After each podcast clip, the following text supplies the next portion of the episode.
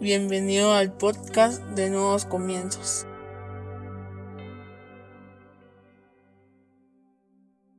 Bienvenidos sean todos y cada uno de ustedes una vez más a Nuevos Comienzos. Qué alegría tenerlos con nosotros este día. Hoy vamos a hablar sobre certeza y esperanza. Para eso yo te voy a invitar a que vayas a tu Biblia y que busques el Salmo 119 en el versículo 114, versión Reina Valera. Salmo 119 en el versículo 114 dice, mi escondedero y mi escudo eres tú, en tu palabra he esperado. Una vez más, mi escondedero y mi escudo eres tú, en tu palabra he esperado. Cierra tus ojos, vamos a orar. Padre, en el nombre de Jesús te damos gracias Señor por el privilegio que nos das de aprender de tu palabra te pedimos que hables a nuestra vida, a nuestra mente, a nuestro corazón, a nuestro espíritu, que transformes nuestros pensamientos, que nos permita, Señor, aprender a cabalidad todo lo que tú quieres enseñarnos este día, Señor. Pero sobre todo, que podamos llevarlo aprendido a la práctica en nuestra vida diaria por medio de obras para que seamos, Señor, no solo oidores de tu palabra, sino hacedores de la misma. Te lo pedimos en el nombre poderoso de Jesucristo. Amén y amén. Yo no sé si cuando tú eras niño te recuerdas de alguna promesa que te hicieron y que esa promesa te motivó, que esa promesa te dio certeza, que te dio seguridad, que te dio esperanza. No sé si te recuerdas de una promesa de esa magnitud. Yo sí, porque, y me recuerdo perfectamente porque fue una promesa que me costó mucho trabajo y mucho dolor. Recuerdo que mi papá era, bueno, es un fanático a los ejercicios hasta el día de hoy y cada vez que, que él tenía la oportunidad nos levantaba de madrugada, nos hacía salir a correr, nos ponía a hacer ejercicios en la calle y nosotros con mi hermano odiábamos eso. Porque mi papá siempre ha tenido ese fanatismo hacia el ejercicio. Y en uno de esos tantos años, nosotros con mi hermano queríamos una bicicleta. Y el que más la quería era yo. Y yo comencé a rogar a mi papá y a mi mamá que yo necesitaba y que quería una bicicleta. Pero en ese entonces, nuestra economía, nuestro poder económico no daba para eso. Fue tanto lo que molesté a mi papá que mi papá dijo, si subís al volcán conmigo, yo te compro una bicicleta. Y entonces yo, por la emoción de lo que acaba de decir mi papá, le dije que estaba bien. No sabía el suplicio que yo me había metido a los nueve años de edad. Y entonces resultó que mi papá comenzó a entrenarme. Todos los días salíamos a correr, íbamos a, a lo que hoy es una colonia residencial aquí muy famosa, que antes solo era una montaña. Subíamos esa montaña y cada vez que yo no quería, mi papá me decía, es que cuando estés en el volcán te vas a acordar de que no quisiste y no vas a poderlo lograr y si no logras subir no te voy a dar la bicicleta. Y esas palabras hacían que toda la fuerza que no tenía viniera a mi cuerpo. Todo eso me motivaba, me daba esperanza, me daba una certeza y de pronto llegó el día y efectivamente fui al volcán, lloré, vomité, eh, me puse enfermo. En serio fue una experiencia horrible, terrible, a la cual genuinamente no creo que ningún niño debe ser expuesto, pero mi papá tenía esos, sus complejos, bueno, todavía lo sigue teniendo, y fue un sufrimiento bárbaro, pero cada vez que yo me quería dar por vencido, mi papá llegaba y me decía, recordá que si llegas al cráter, cuando regresemos, hay una bicicleta esperando. Y obviamente en el proceso en el que yo me sentía mal, en el que ya no tenía energías, en el que ya no podía seguir subiendo, yo comenzaba a cuestionar la palabra de mi papá y decía, no, ¿a qué hora le dio tiempo para ir a comprar la bicicleta? De plano mi mamá fue en este momento a comprar la bicicleta o está esperando que mi papá por de alguna manera se comunique con ella cuando yo llegué al cráter para ir a comprar la bicicleta y si no, no la voy a tener. Y entonces yo empezaba a poner en duda, yo no quería moverme y hacía falta que mi papá me gritara y me dijera, ánimo, vení, seguí adelante, ya solo faltan unos metros y así fue durante dos horas de tremendo suplicio. Claro, nos tardamos ocho horas en subir el volcán, pero las últimas dos horas fueron literalmente un infierno para mí. Pero esa palabra era la motivación para que yo llegara al cráter. Además, mi papá no iba a permitir que yo no llegara. Algo que yo sé y que yo debo de reconocer de mi papá es que no iba a abandonarme ahí en el volcán. Aunque él empezara a caminar y me dijera, si no seguís, te vas a quedar ahí, te vas a morir y que no sé qué. Y así me llevaba hacia arriba. Para no hacerte más largo el cuento, logré llegar al cráter. Y entonces ya cuando estaba en el cráter fue cuando me puse malo, me puse grave, pero ya no, ya no valía nada, la enfermedad ya no valía nada, que yo se sintiera mal, que me doliera la cabeza, que me quisiera bajar, porque yo sabía que esa bicicleta era mía. Y entonces todo lo que pasó ahí en el cráter fue un momento, todo ese suplicio, digamos todo lo que duró la enfermedad de altura que tuve ahí en el volcán fue momentáneo comparado a lo que yo iba a disfrutar. Comenzamos a bajar el volcán al otro día yo lo que quería era llegar a la casa, nos subimos al bus, total que regresamos hasta de noche a la casa, me recuerdo perfectamente. Y además hay una foto que siempre hemos guardado que está de testigo de la de, ese momento. Llegamos en la noche, yo dejo mi maleta, la verdad es que no tenía una sola energía en mi cuerpo, o sea, no tenía un solo gramo de energía en mi cuerpo. Y entro y le comienzo a decir a mi papá, bueno, y la bicicleta y mi bicicleta. Y de pronto mi papá me dice, salí. Cuando salimos nosotros afuera de la casa, ahí estaban las dos bicicletas. Una de color negro para mí y una de color rojo para mi hermano. Obviamente yo estaba molesto porque mi hermano no había tenido que hacer nada, no, tuvo que ir a subir el volcán como yo para obtener su bicicleta. Y si me preguntas Pasamos creo que dos horas bicicleteando, dando vueltas, a pesar de que ya no tenía energía. Pero que esa promesa, esa palabra que mi papá me había dado, había hecho que yo hiciera algo que para los niños de esa edad no era lógico. Pero yo estaba dispuesto a hacerlo a través de esa palabra. ¿Por qué te cuento esto? Porque quería ilustrarte lo que quiero darte a conocer este día. Durante nuestra vida vamos a tener jornadas difíciles. Durante este año nosotros vamos a tener jornadas difíciles, de mucho estrés, de mucho cansancio, hasta de agotamiento. Vamos a tener momentos en los que vamos a querernos rendir. Vamos a tener momentos en los que no vamos a saber hacia dónde vamos a correr,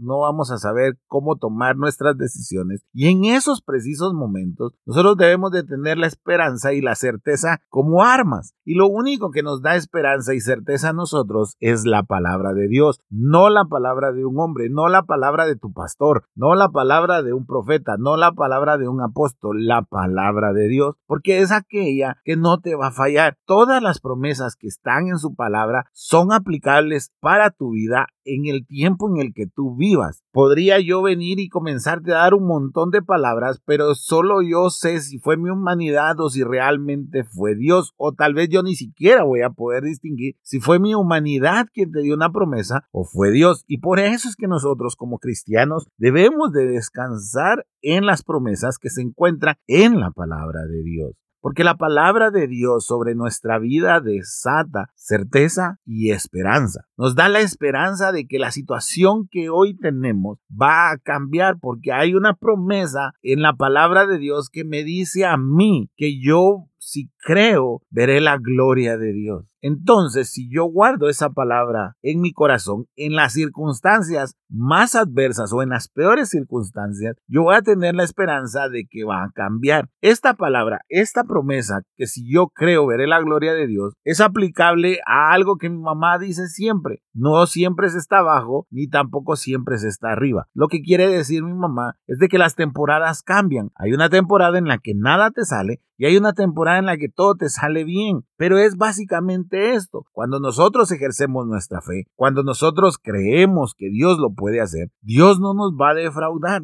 No quiere decir que no va a permitir el dolor. No quiere decir que no vas a sentir malestar. Si lo comparamos con lo que yo viví en el volcán, mi papá me prometió una bicicleta, pero el trayecto y todo lo que tuve que hacer, lo tuve que llevar a cabo yo a pesar de mi edad y a pesar de que había mucho sufrimiento, mucho cansancio, mucho llanto, mucho berriche y hasta la enfermedad, pero que al final la motivación de esa palabra hizo que yo alcanzara lo que se me había prometido. Como te digo, los cristianos a veces pensamos que como la palabra de Dios dice tal cosa, será fácil de lograr. Y no quiero decirte que va a ser difícil, pero va a haber momentos en los que parece que tú ya no puedes. Va a haber momentos en los que ya no quieres creer. Van a haber momentos en los que el enemigo va a meter pensamientos en tu cabeza y te va a decir que todo lo que dice la palabra de Dios es falso o que tú vas a empezar a cuestionar si es cierto lo que dice la Biblia. Entonces es ahí donde tú debes de recordar que Dios no miente y que si está en su palabra se va a cumplir en tu vida, que posiblemente esa temporada está siendo fuerte, está siendo dura y está siendo bastante difícil, pero que llega el momento en que la palabra de Dios se cumple. Mira este otro ejemplo. Acompáñame al libro de Mateo capítulo 14 versículo 28 y 29. Mateo 14 28 29. Dice así. Entonces le respondió Pedro y dijo, Señor, si eres tú, manda que yo vaya a ti sobre las aguas. Y él dijo, ven, y descendiendo Pedro de la barca, andaba sobre las aguas para ir a Jesús. Ellos se habían asustado porque pensaban que era un fantasma el que los estaba siguiendo porque el Señor venía caminando sobre las aguas. Y Pedro, el más listo y el más avanzado de su clase, si lo quieres ver así, viene y le dice al Señor, Señor, si tú eres, di que yo ande sobre las aguas. Y entonces el Señor dice, ven. Y Pedro comenzó a caminar sobre las aguas en base a la palabra que Jesús estaba dando en ese momento. Muchas veces nosotros vamos a estar viendo las promesas cumplidas en nuestra vida, pero no quiere decir que en ese momento no vamos a enfrentar dificultad. Mira lo que le pasa a Pedro. Cuando Pedro comienza a caminar y se desenfoca de la palabra de Dios, comienza a ver los vientos y es cuando él comienza a hundirse. Y eso nos puede pasar a nosotros. Es posible que ya estemos en el camino hacia la promesa que Dios nos hizo, que estemos en esa certeza de que Dios nos está dando esto que estamos consiguiendo en este instante, pero en eso van a venir los vientos, van a venir esos pensamientos que el enemigo quiere poner de que no es posible, de que este negocio se va a caer, de que esta situación no va a durar, de que este diagnóstico que el médico dice que hubo un milagro es mentira, que cuando vayan a otro doctor se van a dar cuenta que están enfermos, etcétera, etcétera, etcétera, hará que nosotros perdamos nuestro enfoque. Por eso es que nosotros debemos de tener la certeza de que si Dios lo dijo, Dios lo va a cumplir. No importa lo que se oponga, no importa el tiempo, no importa lo que esté sucediendo en este preciso instante, si Dios lo dijo, lo va a cumplir y tú debes de guardar en tu corazón de la manera en que no importa, en serio, y mira que te lo estoy diciendo en estos primeros días del año, no importa lo que suceda este año, tú tienes que tener la certeza de que Dios está obrando porque su palabra te da a ti promesas en las que tú sabes que hay esperanza y habrá certeza para ti y para los tuyos. Pero tú puedes venir y decirme ahora, ah, sí, para Pedro era fácil. Y tienes toda la razón. Posiblemente para Pedro era fácil. Pero Pedro había aprendido a vivir a través de la palabra de Jesús. Mira, acompáñame al libro de Lucas en el capítulo 5, versículo 5. Esto es antes de que Pedro caminara sobre las aguas. Lucas 5, 5 dice, respondiendo Simón le dijo, Maestro, toda la noche hemos estado trabajando y nada hemos pescado mas en tu palabra echaré la red. Pedro acababa de escuchar una prédica de parte de Jesús. Pedro acababa de ver cómo Jesús desde la barca había dado un sermón. Reconocía que las palabras que ese hombre estaba diciendo eran verdad y eran ciertas. Por eso cuando el Señor se voltea y dice, boga mar adentro, él comienza a remar hacia el centro de las aguas y ahí es donde el Señor le da la orden, echa las redes. Y Pedro da su excusa porque nuestra humanidad sale, porque a pesar de las promesas que Dios nos ha hecho, a pesar de lo que dice su palabra, nosotros tenemos una humanidad que lucha por creer y dice, Señor, es que eso no es para mí, es que yo no doy el nivel, es que yo no, yo no estoy calificado para esto, señores, es que hay otras personas que espiritualmente merecen más cosas de las que tú me has dado a mí o de las que me has prometido. Señor, es que cómo va a ser que tú me ames, cómo va a ser esto, Señor, si yo ya hice mis cuentas, yo ya hice mis cálculos, Señor, yo ya hice mi presupuesto, ¿cómo va a ser que tú vas a cambiar la situación en la que me encuentro? Pareciera que todo está peor perdí mi trabajo, me bajaron mi sueldo, eh, mis papás están peleando, mis hijos están enfermos, etcétera. Etcétera, etcétera, etcétera. Pero en ese momento Pedro recordó lo que acababa de escuchar, recordó el sermón. La Biblia no nos habla sobre el sermón que el Señor dio desde la barca, solo de lo que, él comenzó a predicar. Pero él recordó y dijo, las palabras de este hombre, cuando él las decía, mi alma se conmovía, mi corazón sentía que él estaba diciendo verdad. Por eso es que Pedro dice, toda la noche hemos pescado y no pescamos absolutamente nada. Más en tu palabra echaré las redes. Y así lo hizo Pedro. Yo no sé en qué etapa de tu vida te encuentras. Yo no sé si te encuentras en una etapa en la que tienes fe, mucha fe. O no sé si te encuentras en una etapa en la que no tienes fe. O en una etapa en la que tu fe está siendo puesta en duda por ti mismo, por tus pensamientos. No sé en qué etapa te encuentras. Lo que sí sé es que tú como cristiano, en algún momento de tu vida, el escuchar alguna prédica te emocionaba. El escuchar alguna promesa de Dios te emocionaba. Te daba convicción, te daba fe, te daba esperanza, te daba certeza. Pero por el mucho tiempo o el mucho afán o porque decidiste alejarte de Dios, comenzaste a debatir absolutamente todo, comenzaste a decir, ya no me hables de la palabra, ya no me digas nada sobre la Biblia, ya no me hables de Dios porque ya no quiero saber absolutamente nada. No sé si estás en esa situación, no sé si en algún instante decidiste abandonar el camino en este tiempo porque te diste cuenta que las promesas o las palabras no llegaban a tu vida. Yo creo que por eso es que el Señor está permitiendo que este podcast hable sobre esto, porque simple y llanamente Él quiere que tú reconozcas que la situación fue difícil, pero tú fuiste el que decidiste abandonar tu fe, porque tú fuiste el que decidiste apartarte, porque tú fuiste el que decidiste o la que decidiste ya no seguir teniendo comunión con Él. Quien agarró la Biblia, la cerró de par en par y la puso en un estante. Desde hace muchos meses no se ha movido de ahí. Es más, está, está llena de, de suciedad, de polvo. Ya no recuerdas el instante en el que tú te emocionabas y llorabas y te conmovías a través de un mensaje o a través de una palabra, pero que en algún tiempo lo tuviste. Por algo Dios está permitiendo este podcast. Porque Él quiere que tú vuelvas a tener esperanza y certeza. Porque Él quiere que vuelvas a confiar en Él. Porque Él no te va a fallar.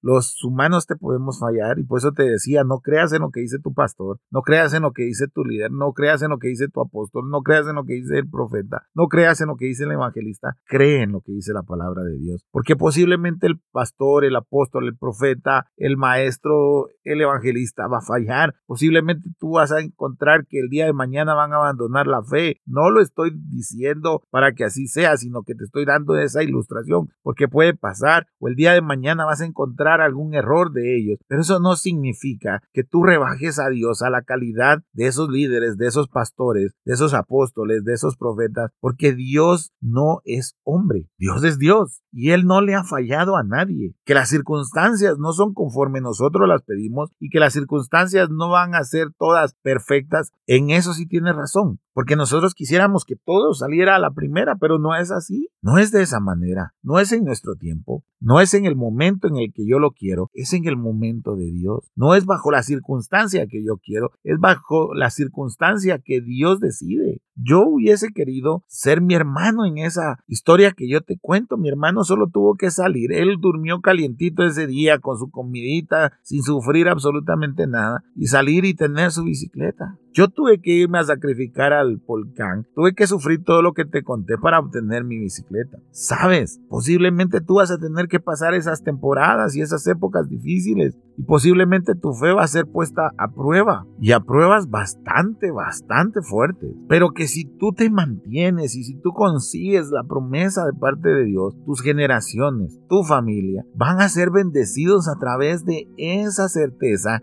y esa esperanza que siempre tuviste, aún en los momentos más duros. Hoy nos sentamos nosotros a platicar con mi mamá y mi mamá nos dice, fue muy duro ah, cuando me quedé sola, fue muy duro cuando no teníamos que comer, fue muy duro cuando teníamos que pagar la luz, pagar el agua, teníamos que pagar el colegio, fue muy duro ver que no había para los uniformes, fue muy duro ver que el mismo par de zapatos tenías que usar estuvieran rotos o no estuvieran rotos, fue muy duro decir que no muchas veces, fue muy duro solo tener un par de quetzales para darles algo a ustedes. Pero hoy día me doy cuenta que todo ese momento duro valió la pena, porque Dios cumplió, porque Dios no nos abandonó, porque Dios nos permitió llegar hasta donde hoy estamos. Y eso es lo que digo yo, pues entonces por esa certeza, por esa convicción que mi mamá tenía, nosotros alcanzamos la bendición, porque ella se aferró a la esperanza con Dios. Ella oraba todas las noches, no solo por mí, sino que en esos momentos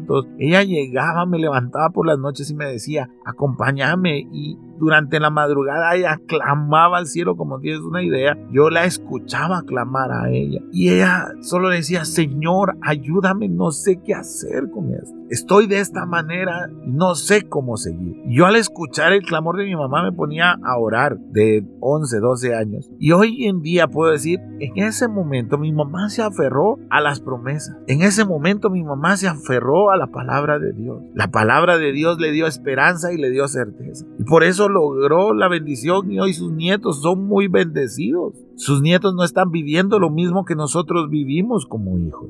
¿A causa de qué? De que ella soportó la tempestad, soportó los fuertes vientos, soportó todo aquello. ¿Y por qué nosotros no vamos a soportar hoy la temporada que nos está tocando o que nos ha estado tocando o que hemos estado viviendo? Debemos de en esa temporada agarrar la palabra de Dios y decir, ok Señor, tu palabra se va a cumplir. Yo lo creo, tu palabra me da certeza y me da esperanza. Me da la certeza de que se va a cumplir y me da la esperanza para seguir creyendo que el día de mañana todo va a ser diferente según lo que tú prometes en tu palabra. Esa debe de ser la convicción de nuestro corazón. Esa debe de ser la lección que aprendemos hoy en este podcast. Que nosotros debemos de tener esa convicción y esa esperanza a través de lo que dijo el Señor, porque como lo leímos al principio en el Salmo 119, y si me acompañas para leerlo y terminar, mi escondedero o mi escondite y mi escudo eres tú. En tu palabra he esperado. Eso vamos a decir. Cuando nosotros nos sintamos agobiados, cuando nos sintamos sin fuerza, vamos a decir, mi escondite y mi escudo eres tú. En tu palabra he esperado. Así que yo te voy a invitar a que hoy cierres tus ojos, vamos a orar, vamos a pedirle al Señor que vuelva a darnos esa